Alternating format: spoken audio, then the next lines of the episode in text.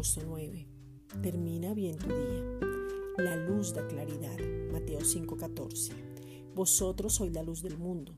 Una ciudad sentada sobre un monte no se puede esconder. Ya somos la luz del mundo, pero no cualquier luz. Al nacer de nuevo hemos sido ungidos, o sea, capacitados para algo, y esa unción viene de parte de Dios. Ya tenemos un sello, ese sello viene de parte de Dios por medio del Espíritu Santo y fue colocado al nacer de nuevo. Está en cada uno de nosotros. Ahora es el tiempo de la cosecha.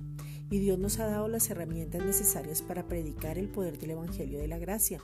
Y entre más prediques, el poder se va a manifestar a otros para que también puedan ser esa luz. Es determinante reflejar la luz al mundo y no salirte de su palabra, porque el Evangelio no son emociones, no son testimonios. El Evangelio es su palabra con poder para un fin que es la salvación. Y esa salvación es un paquete completo donde viene la sanidad y la prosperidad.